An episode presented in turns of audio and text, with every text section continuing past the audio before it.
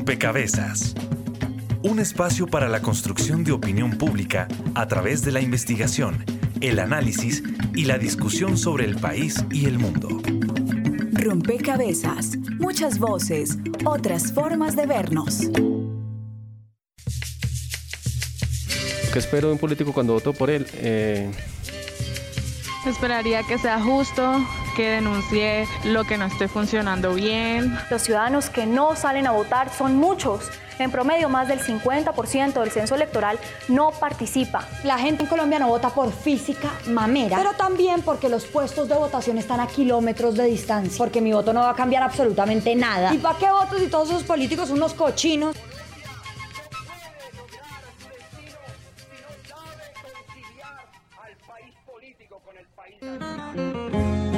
Que la hoja de vida realmente sea la de él, porque hoy por hoy se, se miente bastante en las hojas de vida. Y pues que no sea ladrón, que no sea ratero. Yo espero que cumpla a cabalidad su plan de gobierno. Si ustedes los jóvenes no asumen la dirección de su propio país, nadie va a venir a salvárselo, nadie, nadie.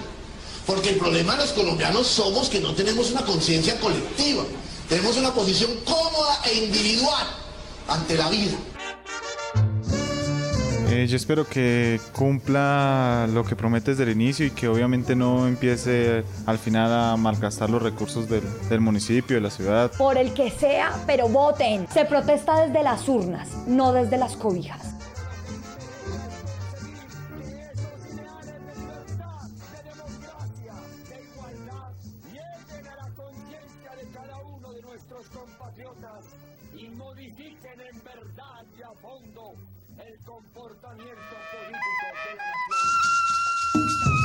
Camino a las elecciones. ¿A quiénes elegimos?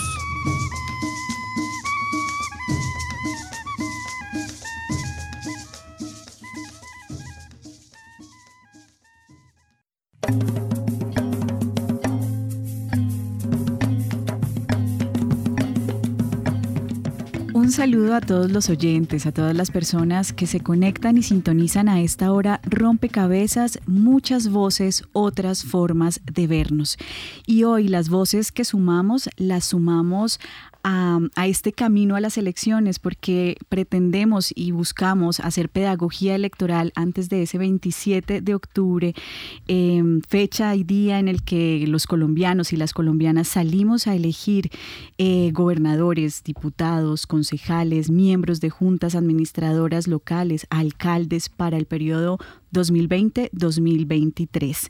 En todo el país se elegirán más de mil alcaldes, 32 gobernadores, eh, más de mil consejos municipales, 32 asambleas, eh, juntas administradoras locales.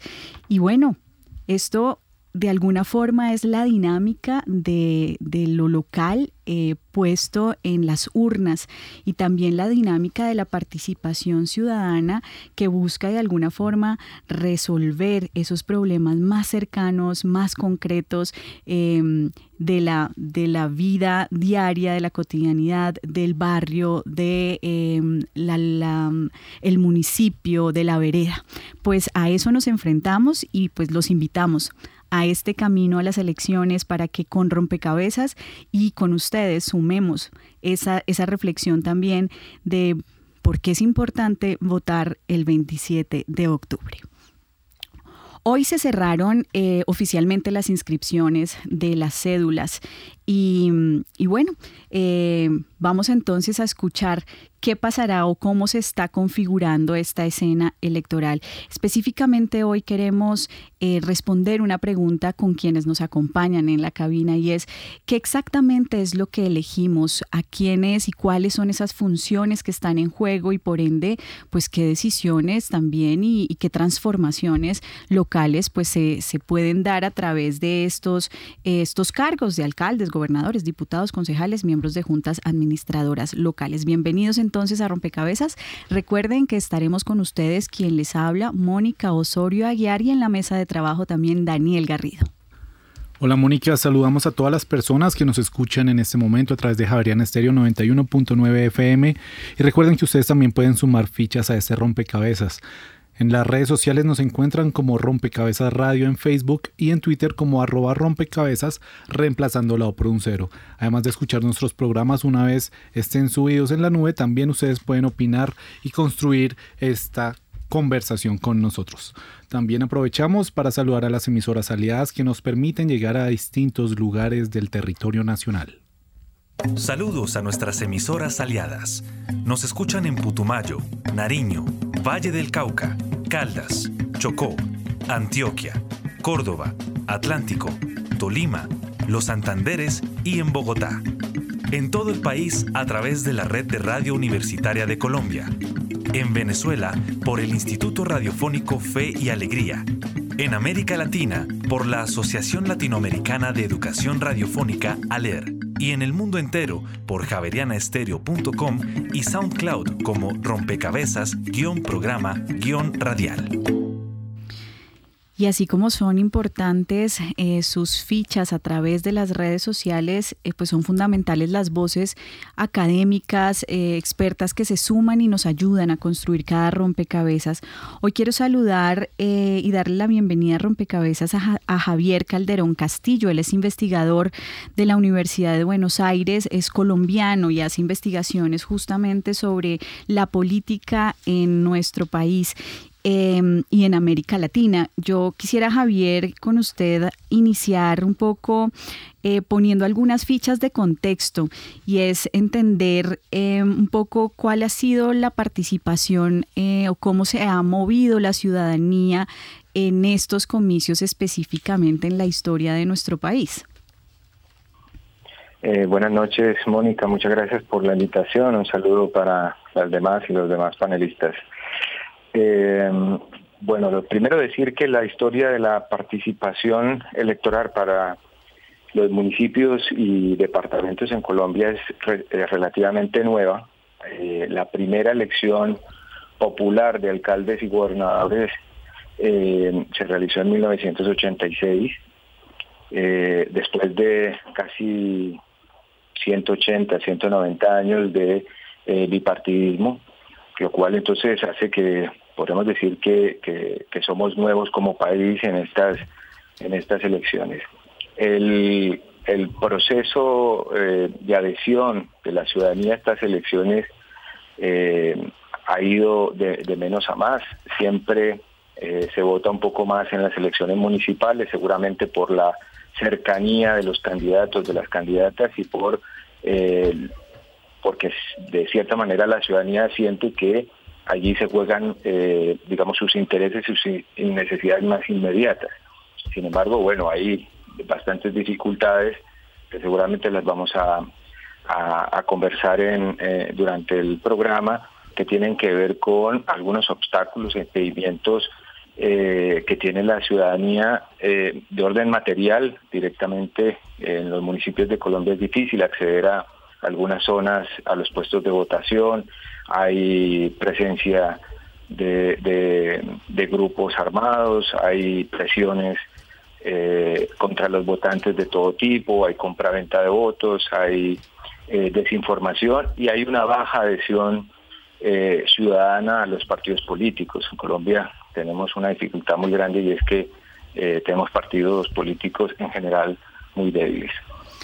Y en ese sentido, usted me deja el terreno quizás para darle la bienvenida a Jan Basset, él es profesor titular de la Facultad de Ciencias Políticas, eh, Gobierno y Relaciones Internacionales de la Universidad del Rosario. Y en ese sentido, em, en términos de adhesión a partidos políticos, Jan, ¿usted cómo ve un poco la dinámica regional? ¿Cómo ve esta situación en, en lo local?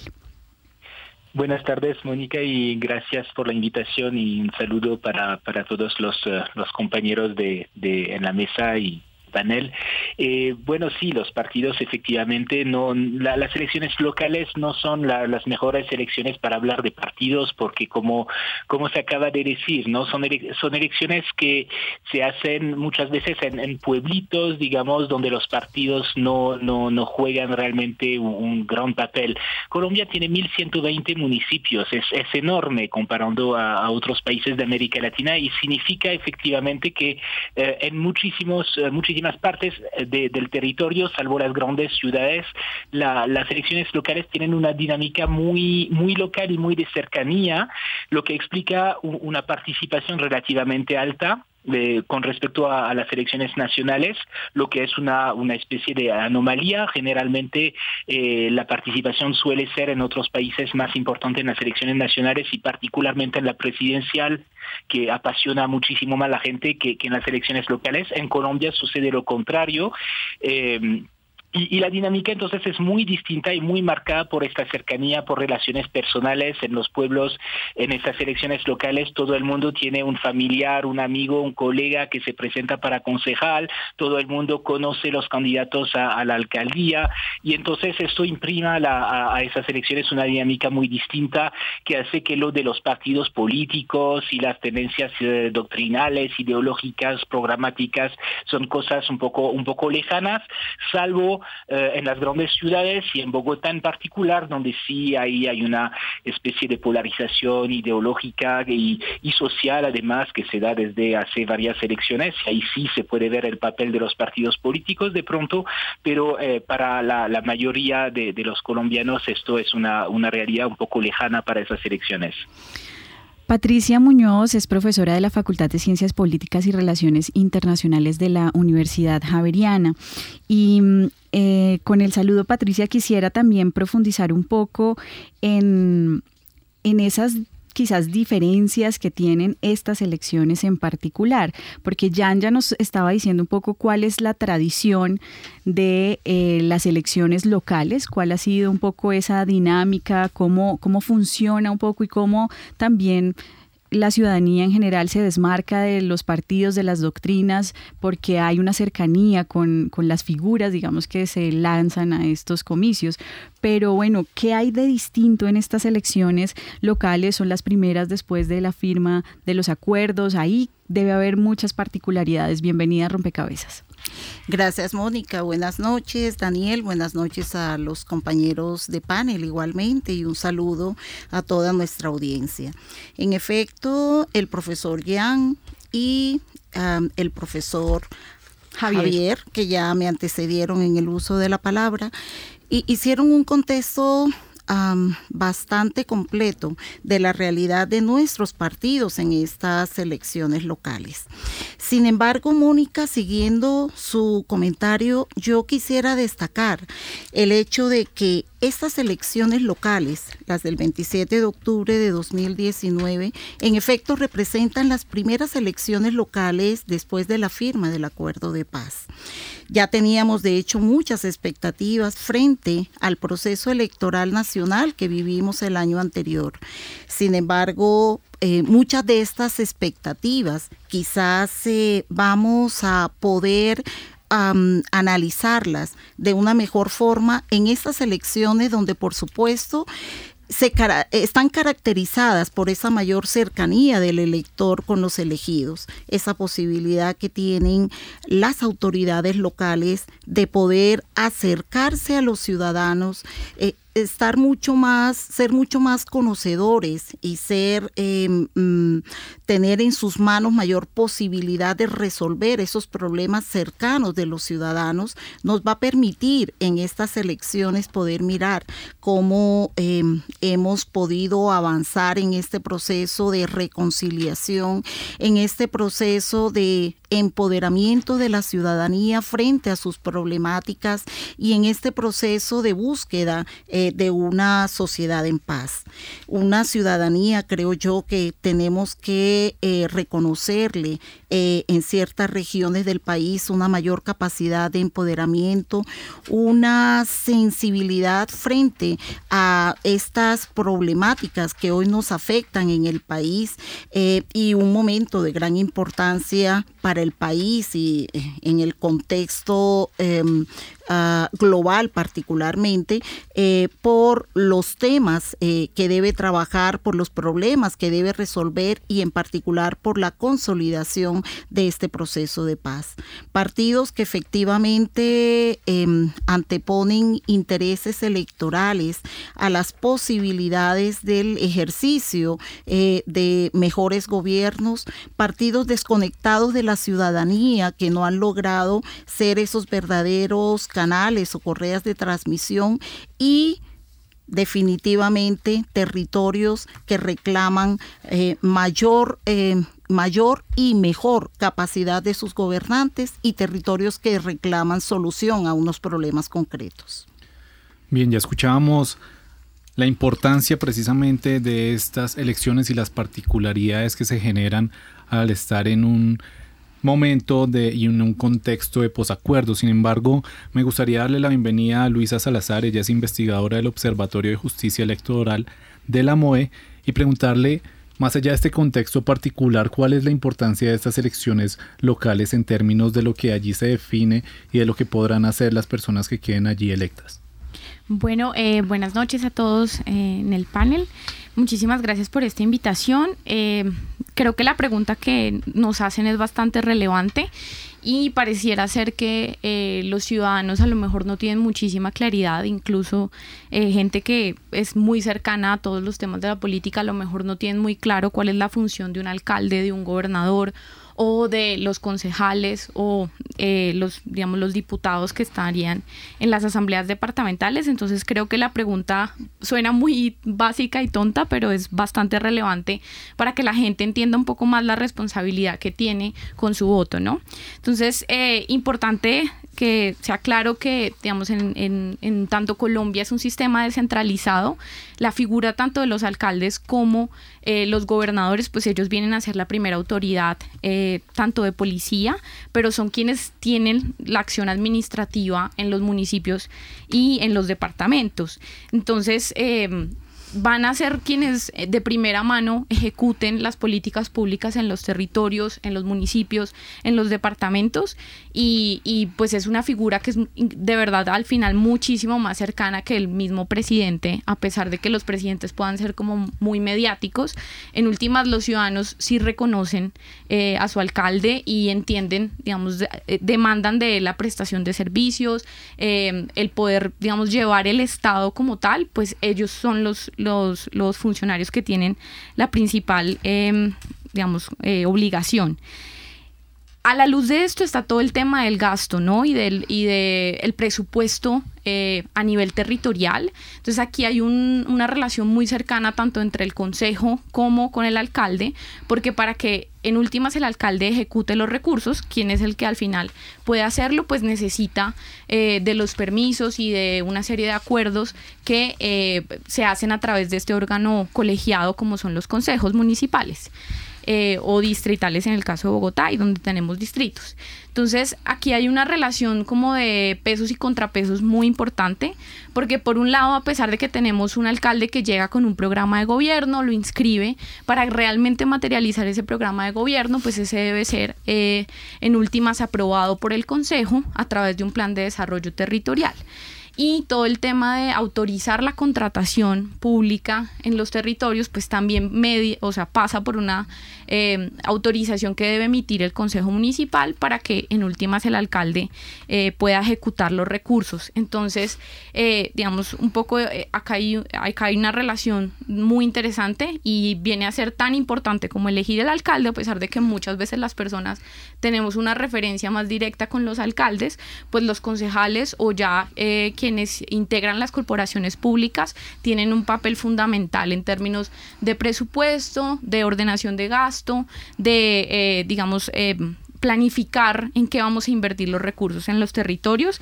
Entonces, súper, súper importante que la gente entienda que así como estudia por quién va a votar para la alcaldía, también es bastante relevante que decida por quién quiere votar en, en estos cuerpos colegiados, que incluso también se ordenan a través de comisiones y veamos un poco, por ejemplo, las juntas administradoras locales tienen una función eh, también de, de, digamos, vigilar en qué se están invirtiendo los recursos, tienen también iniciativa para proponer em, en, digamos, en el presupuesto eh, inversiones que se puedan hacer. Entonces, incluso estas figuras que, que son más pequeñas vienen a ser supremamente importantes y aquí la invitación desde la MOE sería que las personas le den igual de importancia al alcalde o al gobernador, que a pesar de que también son como las figuras más visibles, pues estos eh, funcionarios que están en las corporaciones públicas vienen a ser también indispensables para todo el ejercicio del poder político y de la administración pública al final del día. Luisa, usted nos deja el camino allanado un poco para empezar a sumar a esas claridades que son necesarias, eh, el trabajo, digamos, de, piezas que preproducidas, elaboradas por el equipo periodístico y que buscan justamente entregar mayores herramientas sobre las funciones y sobre lo importantes que son cada una de estas instancias que se van a elegir. Así que usted nos deja en las juntas administradoras locales, escuchemos entonces.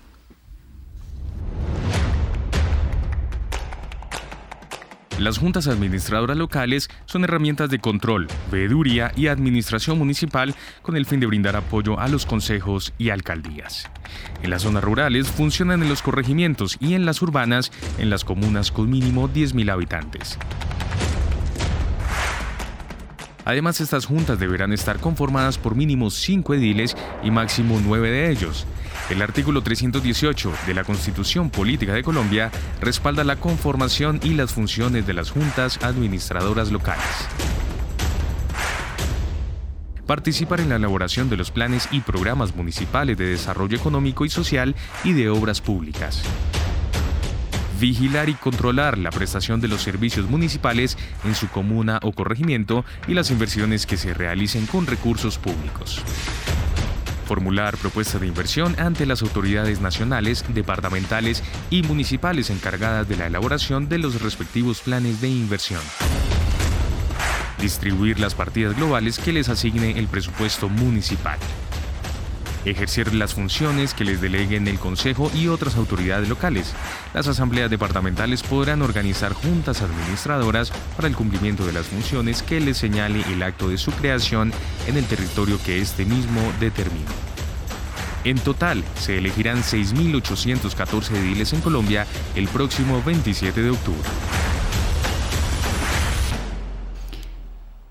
Bien, más de, más de 6.000 eh, ediles se elegirán en estos comicios, Patricia, y, creo que valdría la pena hacer un pequeño análisis sobre eh, por qué el interés específico eh, en esta figura, por qué pensar, estudiar las propuestas de quienes hoy se están lanzando a ediles y de alguna forma qué asuntos concretos estarían en juego en, en los territorios de nuestro país.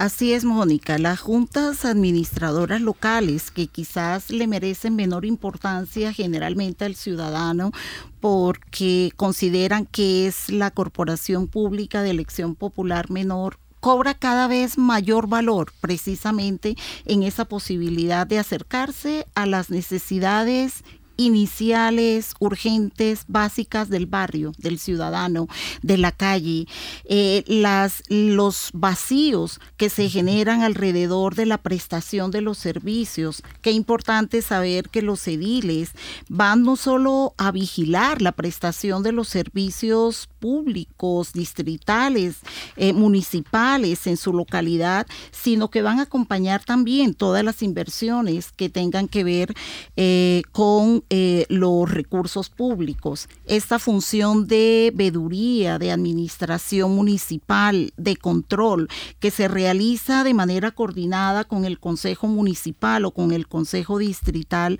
cobra una especial importancia desde los ojos y el trabajo de los ediles. Son ellos quienes están en el día a día, quienes pueden acompañar eh, estas, estos proyectos de inversión, eh, quienes pueden presentar incluso estos mismos proyectos, quienes participan en la eh, aprobación de los presupuestos de, de los fondos respectivos, quienes pueden acompañar a los ciudadanos en la generación de iniciativas, quienes pueden vigilar y quienes pueden en últimas verificar que estas necesidades primarias importantes de los ciudadanos puedan tener una solución. Llega la primera ficha, nuestro rompecabezas de las redes sociales. En Twitter le preguntamos a nuestros usuarios cuál de estos cargos cumple la función de aprobar el cupo de endeudamiento de las ciudades, alcalde, edil o concejal. El 29% cree que el alcalde, el 0% cree que los ediles y el 71% cree que los concejales. Precisamente para hacer más claridad sobre lo que hace el consejo, pues escuchemos esta segunda cápsula que trae el equipo de rompecabezas. Con base en el artículo 313 de la Constitución Política de Colombia, durante un periodo de cuatro años quienes hagan parte de los consejos municipales deberán reglamentar las funciones y la eficiente prestación de los servicios a cargo del municipio adoptar los correspondientes planes y programas de desarrollo económico y social y de obras públicas. Votar de conformidad con la Constitución y la ley, los tributos y los gastos locales dictar las normas orgánicas del presupuesto y expedir anualmente el presupuesto de rentas y gastos. Determinar la estructura de la administración municipal y las funciones de sus dependencias. Reglamentar los usos del suelo y dentro de los límites que fije la ley.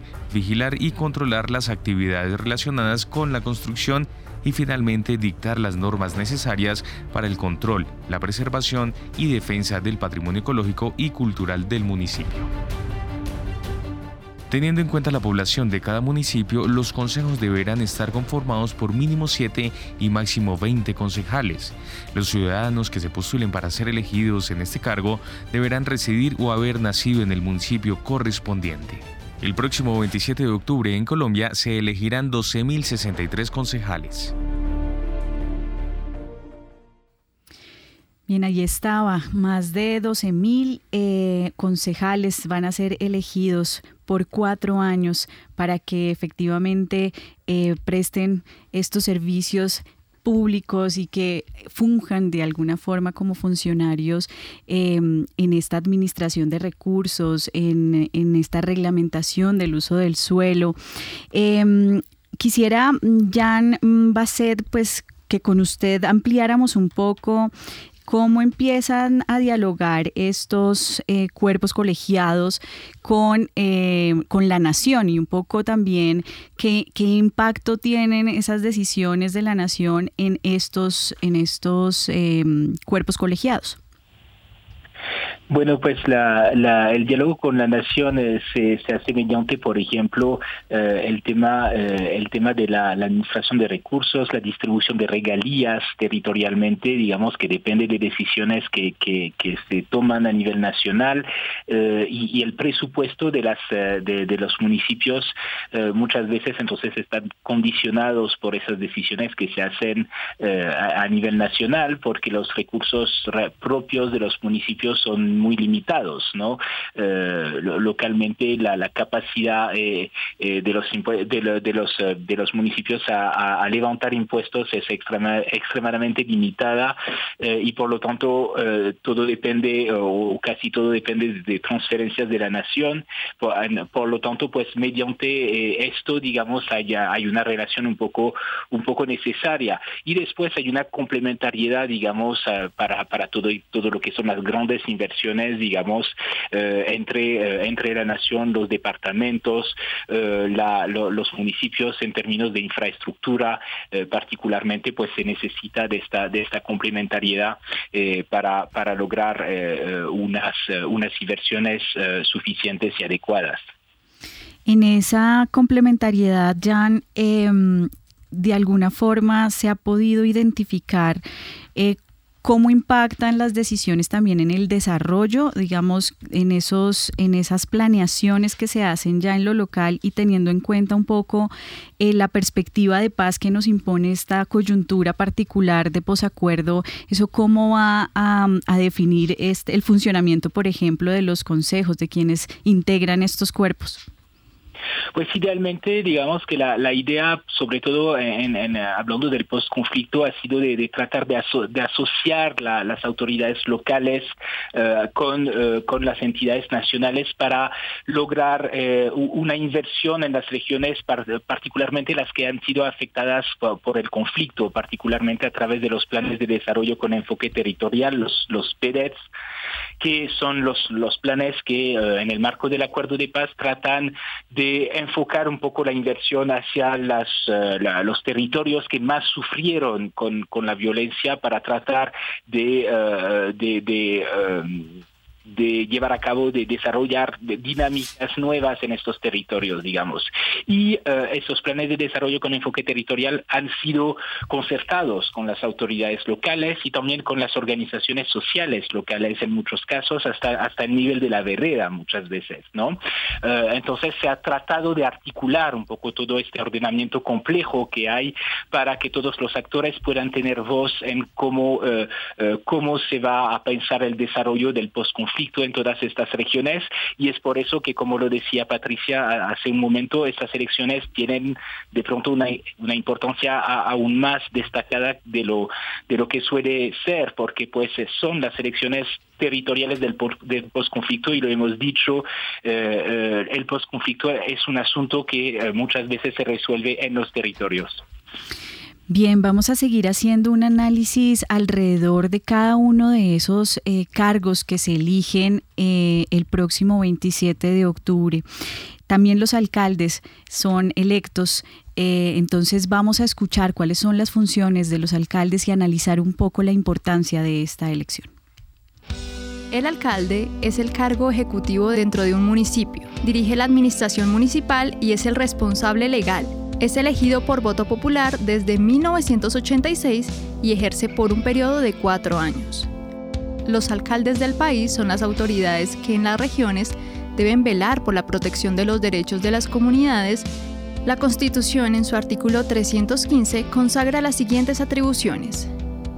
Cumplir y hacer cumplimiento de la Constitución, conservar el orden público en el municipio, ya que el alcalde es la primera autoridad policial en el municipio dirigir la acción administrativa del municipio, presentar oportunamente al Consejo los proyectos de acuerdo sobre planes y programas de desarrollo económico y social, obras públicas, presupuesto anual de rentas y gastos, sancionar y promulgar los acuerdos que hubiese aprobado el Consejo y objetar los que considere inconvenientes.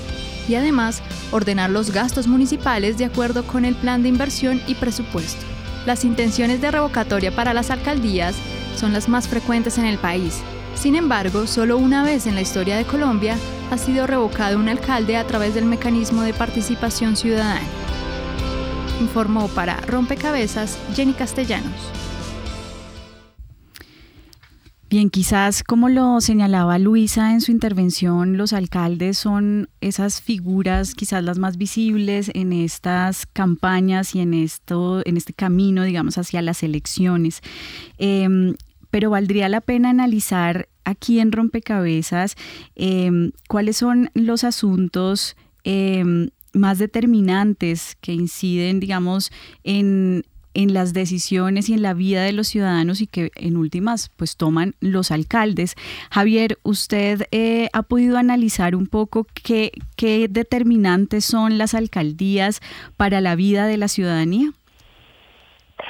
Eh, a ver, yo mm, voy a responder y, quisiera poner un poco de, o sea, yo creo que para, para el tema de para la ciudadanía comprender qué pasa en Colombia un poco tendríamos que, que pasar un poco de la teoría de, del funcionamiento de las instituciones, un poco a, analizar realmente lo que pasa. Yo creo que, que, no es lo mismo, por ejemplo, las funciones de la alcaldía de Bogotá o de Cali o de Medellín que la alcaldía de eh, o Jiguamandó o otro municipio eh, del Chocó, de La Guajira o de, eh, o otros territorios eh, alejados del centro político colombiano, que me parece me parece un poco, eh, en teoría los alcaldes eh, manejan los presupuestos, distribuyen y ejecutan, digamos, los, los planes municipales y, son los encargados, digamos, de, de la administración eh, pública en general.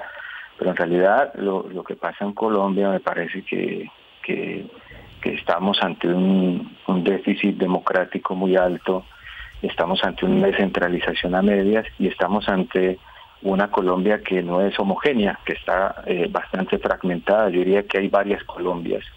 Una Colombia eh, que tiene la capacidad de, discutir programas, de discernir su, su relación, su interés respecto a los candidatos y a, y quien quiere que dirija eh, los recursos y la administración pública, pero hay otra Colombia y otras Colombias que no que no pueden hacerlo y que están ante eh, unas situaciones de precariedad grandísima. Una cosa es eh, Bogotá que tiene un presupuesto eh, casi que similar al, al del Estado boliviano y, otra cosa es un municipio del Chocó donde no hay agua potable y donde los recursos y la producción y el desarrollo local se pueden equiparar, o los índices de calidad de vida se pueden equiparar a los de Etiopía. Entonces, a mí me parece que, que la constitución eh, y, el, proceso de descentralización fue una, un gran acierto de la sociedad colombiana,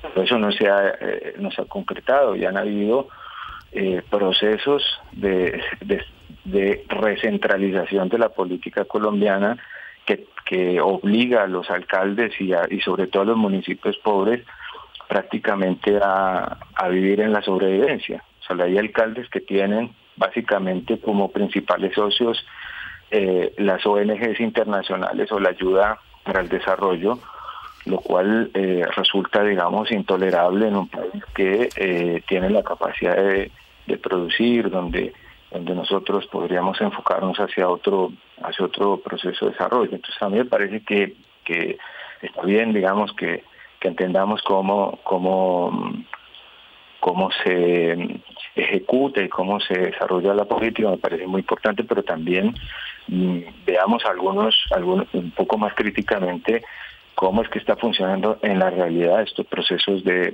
institucionalización. Entonces, yo creo que hay varios procesos eh, que, que funcionan, digamos, en algunos municipios donde hay ciudadanías más activas, que tienen la capacidad de hacer vigilancia, que, que tienen un voto eh, no que alejado de las presiones, digamos, de que eso muy bien lo puede explicar el MOE, que tiene un mapa de, presiones al elector y de coacción al elector, pero me parece que, que, que también hay otra ciudadanía que no está en esa capacidad y no está en esa capacidad porque, porque se enfrenta a, al miedo, a la corrupción. Eh, hay municipios donde eh, la obra pública, por ejemplo, es el botín de, de los alcaldes y de los, y los concejales. Esa es la realidad que tenemos. Y en otros municipios, que son, según Indepaz, cerca de 230 municipios, que es un cuarto del país, los eh, grupos paramilitares, o algunos grupos eh, guerrilleros y el propio ejército eh, participan y, tensionan eh, estos procesos electorales y tienen incidencia. Hay una relación muy importante del poder económico con el poder de los municipios y de las alcaldías y gobernaciones. Eh, pues usted, Javier, nos deja en eh, abierta, digamos, eh, una arista de análisis que valdría la pena em, poner en voz de quienes nos acompañan en la mesa y es ese déficit democrático em, esa descentralización, usted llama una descentralización a medias, esa, esas Colombias, esas distintas Colombias que quizás nos permitan, pues por supuesto, dar una mirada un poco diferenciada de lo que ocurre en los territorios. Luisa, ustedes desde el Observatorio de Justicia Electoral, em, ¿cómo se han dado cuenta o qué, qué, han hallado, qué hallazgos tienen en términos de esta, estas distintas Colombias a las que hace referencia Javier?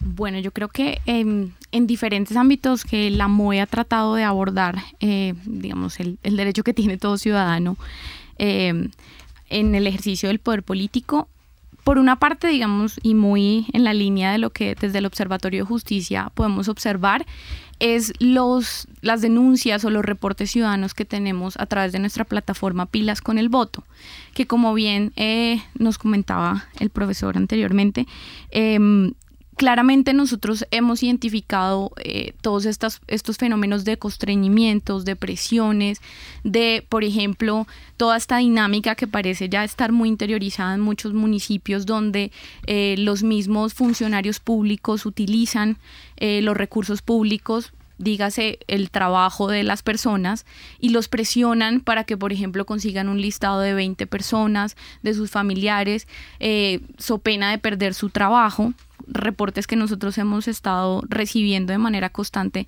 en las diferentes elecciones, em, donde parece ser que la regla es esa. Eh, la gente eh, no tiene mucho tiempo eh, ni siquiera de revisar un plan de gobierno o de revisar una plataforma ideológica porque se ve sometida a dos cosas básicas y es un posible constreñimiento o una compra de votos que digamos en, muchos de los ciudadanos esa viene a ser el determinante para decir por quién votan y por quién no.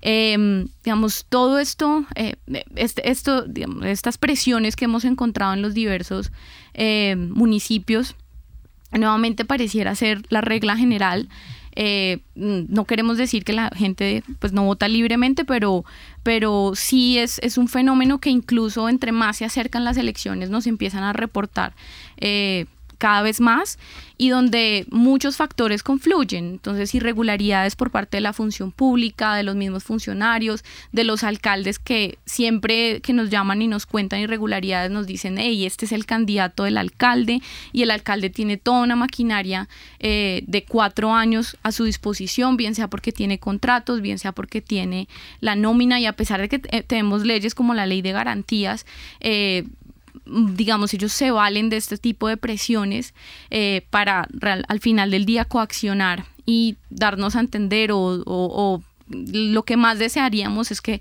en efecto la votación en Colombia fuera 100% libre. Y a todo esto yo creo que algo que la MOE ha estado, eh, digamos, mapeando bastante es todo el tema de violencia política. Eh, que claramente se ha incrementado eh, recientemente y el mapeo que hace un poco la MOE, digamos, no está solo circunscrito a liderazgos políticos representados por candidatos, sino también a, las, a los otros liderazgos que tenemos, como los líderes sociales o los líderes comunales. Entonces, eh, creo que un poco complementando el tema de, de, violencia y de las presiones que se pueden ejercer, por ejemplo, nosotros hemos encontrado durante este periodo electoral eh, como amenazas colectivas, es decir, 20 eh, amenazas colectivas que son panfletos divulgados en varios municipios, donde, digamos, a pesar de que no hay un líder político identificado, sí terminan amedrantando en los municipios eh, a los ciudadanos que decidan ser candidatos o, digamos, como que si uno hace el cálculo y uno dice, ¿por qué, qué tan rentable ser candidato en Colombia? Uno diría, bueno, pues me veo sometido a algún tipo de amenaza o algún tipo o algún hecho de violencia violencia, como un asesinato. De hecho, desde que eh, eh, hemos estado mapeando y un poco el informe sobre violencia política que la MOE tiene durante estos nueve meses del calendario electoral, eh, nos dicen que 317 líderes políticos, sociales y comunales son víctimas de algún tipo de violencia a nivel nacional. Y de ese porcentaje tenemos un 26% que es asesinado. Entonces, si vemos eh, este, digamos, es como de los peores escenarios que uno puede encontrar y es que ser candidato en Colombia es peligroso.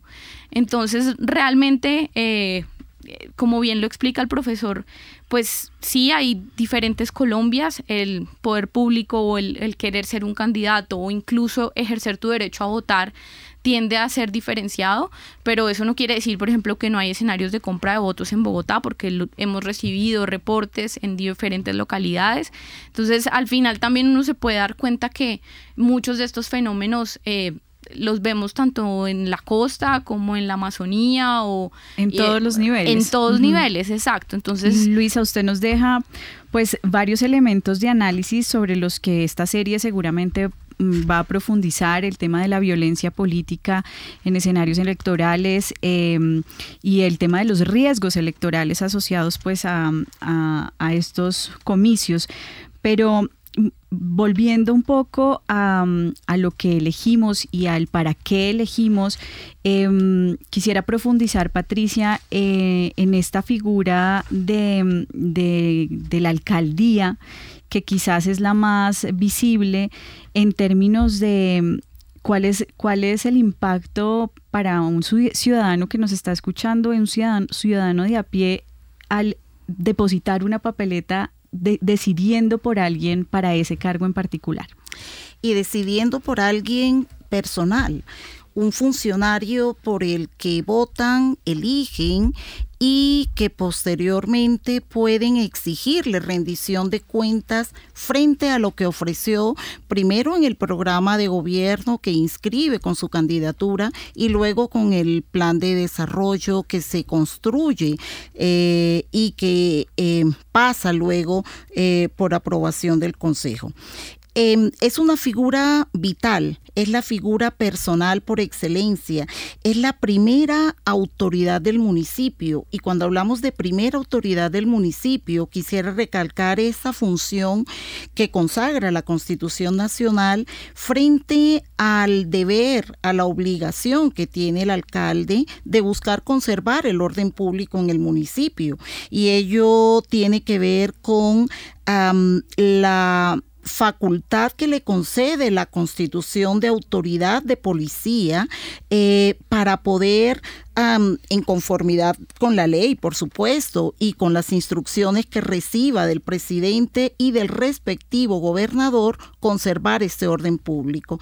Y, y este deber en el contexto que bien han descrito los otros panelistas, en un contexto de violencia, donde aún después de firmar el acuerdo de paz con uno de los actores del conflicto, prevalecen diferentes actores, prevalecen diferentes formas de violencia y es el alcalde con los recursos a veces limitados y escasos que bien han descrito la autoridad eh, que tiene la obligación de buscar eh, conservar este orden público. El alcalde es esta figura por excelencia que lidera los procesos de desarrollo territorial. Es la figura por excelencia que articula eh, las funciones desde la autoridad nominal y el cuerpo colegiado, que es el Consejo Municipal. Es la autoridad por excelencia que articula las relaciones del territorio con la nación y es la autoridad por excelencia eh, que debe em, o que tiene en sus manos este ordenamiento del gasto eh, que va a incidir mucho en el manejo de los recursos públicos en el municipio. Entonces es, es, es un voto importante, Mónica, es un voto vital para el funcionamiento de la democracia local. Es una elección que los ciudadanos deben pensar de la, de la mejor manera y pensar en las consecuencias que tendrá una buena elección en la alcaldía eh, a través del voto de cada uno. Bien, y también los colombianos elegirán gobernadores. ¿Qué hace un gobernador? Aquí está. Desde el año 1992 se realizan en Colombia las elecciones de gobernadores, que antes de ser elegidos por el pueblo eran designados directamente por el presidente de la República. En cada departamento del territorio colombiano hay un gobernador, que es el jefe de la administración y representante legal del departamento. El gobernador cumple el papel de ser agente del presidente de la República para el mantenimiento del orden público y para la ejecución de la política económica general. Entre las funciones que debe realizar el gobernador está el dirigir y coordinar la acción administrativa del departamento, y actuar en su nombre como gestor y promotor del desarrollo integral de su territorio. Por otro lado, los gobernadores deben presentar a las asambleas los proyectos de ordenanza sobre los planes y programas de desarrollo económico y social, las obras públicas y el presupuesto anual de rentas y gastos. Hay que aclarar que los planes y programas de desarrollo deben ser propuestos por los gobernadores al inicio de su mandato y sirven como base para orientar su gestión en los próximos cuatro años.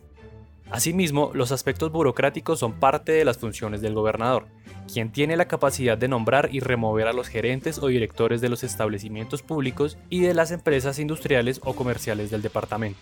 La Constitución describe que los gobernadores deben ser capaces de fomentar las empresas, industrias y actividades convenientes al desarrollo cultural, social y económico del departamento que no correspondan a la nación y a los municipios.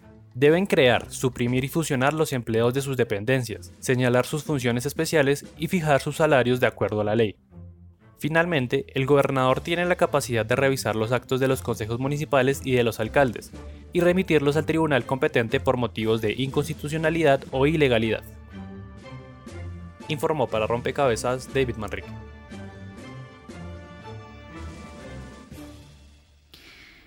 Y en las gobernaciones también hay mucho en juego, profesor Jan Basset. Eh, usted señalaba al principio de este rompecabezas que en las em, mm, votaciones, elecciones locales, quizás los partidos no tengan tanta fuerza, pero no sé si en el caso de las gobernaciones eso cambia un poco y hay mayor incidencia y es más determinante em, como la lógica de partidos. ¿Jan? Y, eh, sí, ¿aló? Aló, te escuchamos.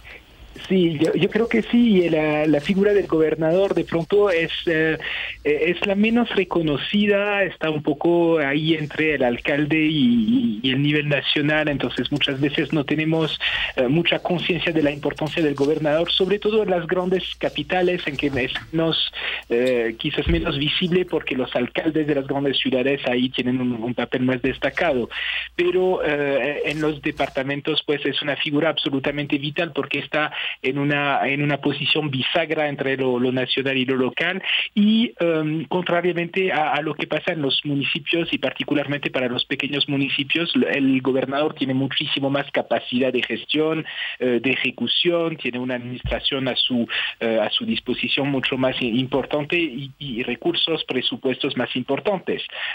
Lo, lo que decíamos antes a propósito de los alcaldes en los pueblos, toda la paradoja es que el alcalde constitucionalmente es una figura muy importante, Patricia nos detallaba sus, eh, sus atribuciones, pero también en la práctica muchas veces figuras impotentes por, por falta de recursos, por falta de capacidad de gestión, de capacidad de, ejecución y por el control muy, muy eh, estrecho al cual están sometidos por parte de la Procuraduría, la Contaduría, bueno, todas las famosas IAS que son un poco eh, los cocos, digamos, de las, de las administraciones públicas en lo local, digamos. ¿sí?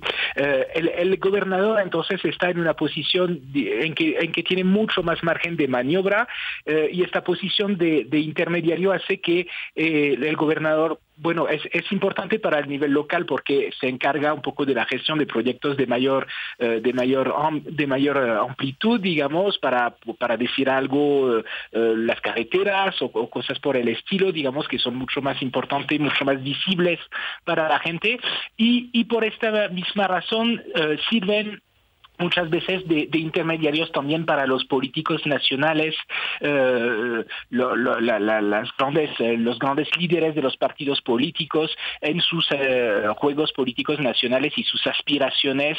el apoyo de los gobernadores sigue, sigue siendo clave muchas, muchas veces para, para, para esos políticos nacionales. Em, en un artículo de Javier em, eh, usted, Javier, decía que las principales batallas serán por el voto eh, en las grandes ciudades y justamente por el control del poder en las gobernaciones.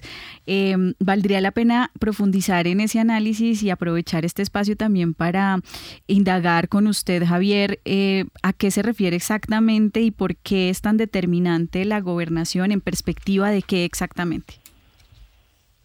Bueno, eh, las gobernaciones me parece que en el sentido que, que Jan estaba explicando anteriormente, eh, se convierten en, un eslabón importante para el andamiaje, digamos, de la estructura política de quienes quieren posteriormente llegar al Senado de la República o a la presidencia. Entonces, eh, los gobernadores juegan un papel importante eh, como mediadores en términos administrativos de, los presupuestos, de, son entidades territoriales que reciben, por ejemplo, la bolsa eh, de participación, digamos, del sistema general de participaciones, eh, tienen a su cargo algunas eh, administraciones de la salud, de la educación, que son la administración de grandes fondos de recursos descentralizados del país, pero también son quienes pueden o juegan el rol de principales eh, alfiles de la, de la política nacional.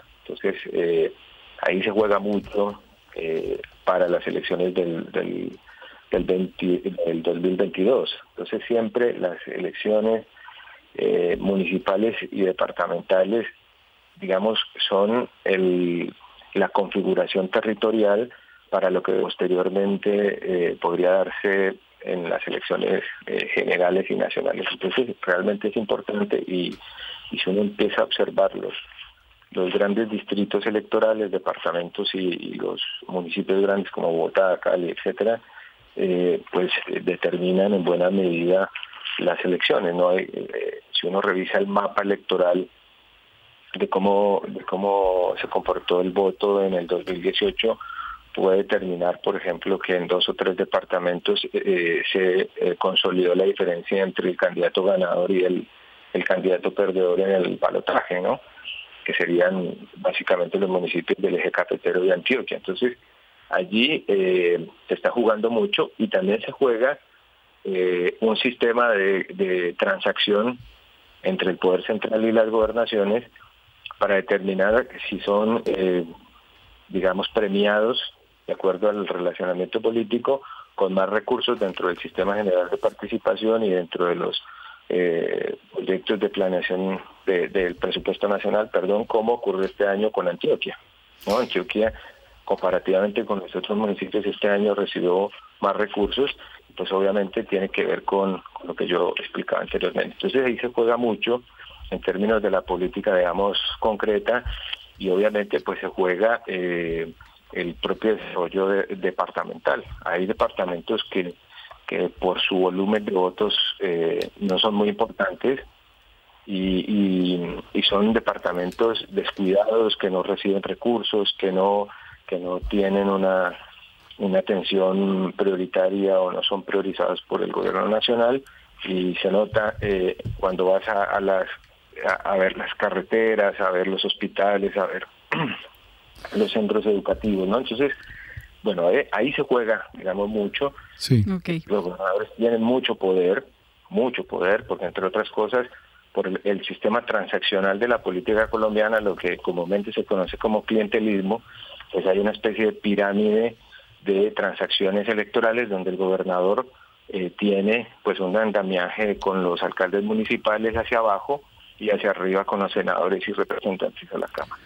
Sí, eh, en ese momento también llega la última ficha de las redes sociales y en nuestro Facebook le preguntamos a nuestros usuarios, ¿tiene en cuenta el programa de gobierno de su candidato a la hora de votar por él? Sí, 89%, no 11%. Pues tenemos unos usuarios bastante juiciosos, sin embargo, pues no creería que esta es eh, la norma o, lo que se ve generalmente.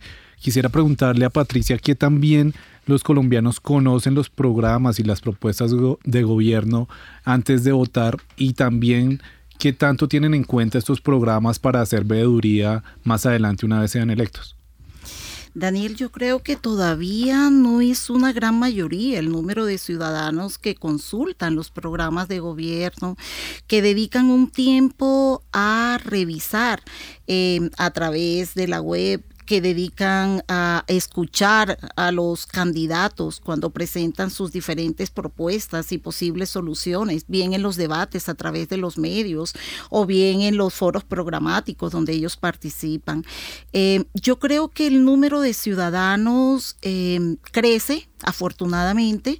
Eh, ciudadanos que se interesan en la política, creo que eh, somos más, no necesariamente en la política electoral, pero ciudadanos que acompañan a los mandatarios eh, en el campo de implementación de las políticas públicas, ciudadanos que buscan hoy acompañar los procesos de decisión que toman los mandatarios, crecen y, crece alrededor de temas eh, que cada vez interesan más, como los que tienen que ver con, los daños ambientales, los que tienen que ver eh, con el tema eh, seguridad o el mismo tema de la corrupción que en estos momentos es tan sensible em, en nuestro país. Sin embargo, todavía no son em, un alto, no representan un alto porcentaje estos ciudadanos que terminan depositando su voto por razones programáticas hay una combinación de racionalidad, de conocimiento de programa eh, y de emocionalidad, por supuesto. Porque ahora las campañas están orientando la decisión hacia la emocionalidad. Así es, Y justamente ese es el llamado que queremos hacer con este rompecabezas y es que a lo que los electores y las electoras tomen una decisión informada y que ojalá logren eh, de alguna forma encontrar estrategias para enfrentar sus propios contextos que como lo hemos dicho no facilitan, digamos, el, acceso a las urnas, no facilitan la decisión, pero eh, la decisión es determinante, es determinante para la vida de la ciudadanía colombiana. Muchísimas gracias a todos ustedes por sumar sus voces a este rompecabezas y no queremos cerrar este programa sin antes dejarles una pieza del último, eh, quizás, em, asunto que decidimos el próximo 27 de octubre y es reconocer qué hacen para qué son las asambleas departamentales. Con esto cerramos. Recuerden que estuvieron con ustedes quien les habla, Mónica Osorio Aguiar, Daniel Garrido en la mesa de trabajo y en la producción de Rompecabezas, Juan Sebastián Ortiz. Las asambleas departamentales son corporaciones de elección popular por un periodo de cuatro años que ejercen control político sobre los actos de gobernadores, secretarios del despacho, gerentes y directores de instituciones descentralizadas. Las asambleas cuentan con autonomía administrativa y presupuesto propio y están conformadas por no menos de 11 diputados ni más de 31. Bogotá es el único ente que no cuenta con representación alguna en asamblea departamental debido a que está organizada como distrito capital, gozando de autonomía para la gestión de sus intereses. Las funciones de las asambleas son de dos tipos, administrativas y de control político. La función político-administrativa de las asambleas se ve reflejada en el estudio, debate, modificación y presentación de proyectos de ordenanza que favorecerán al bienestar y mejoramiento de las condiciones en el departamento. La función del control político es aquella que está dirigida a limitar el poder de las autoridades departamentales y a garantizar el ejercicio del poder y la administración pública de manera transparente. Informó para Rompecabezas Jenny Castellanos. Rompecabezas. Una producción del CINEP, Programa por la Paz, la Pontificia Universidad Javeriana y la emisora Javeriana Estéreo 91.9 FM.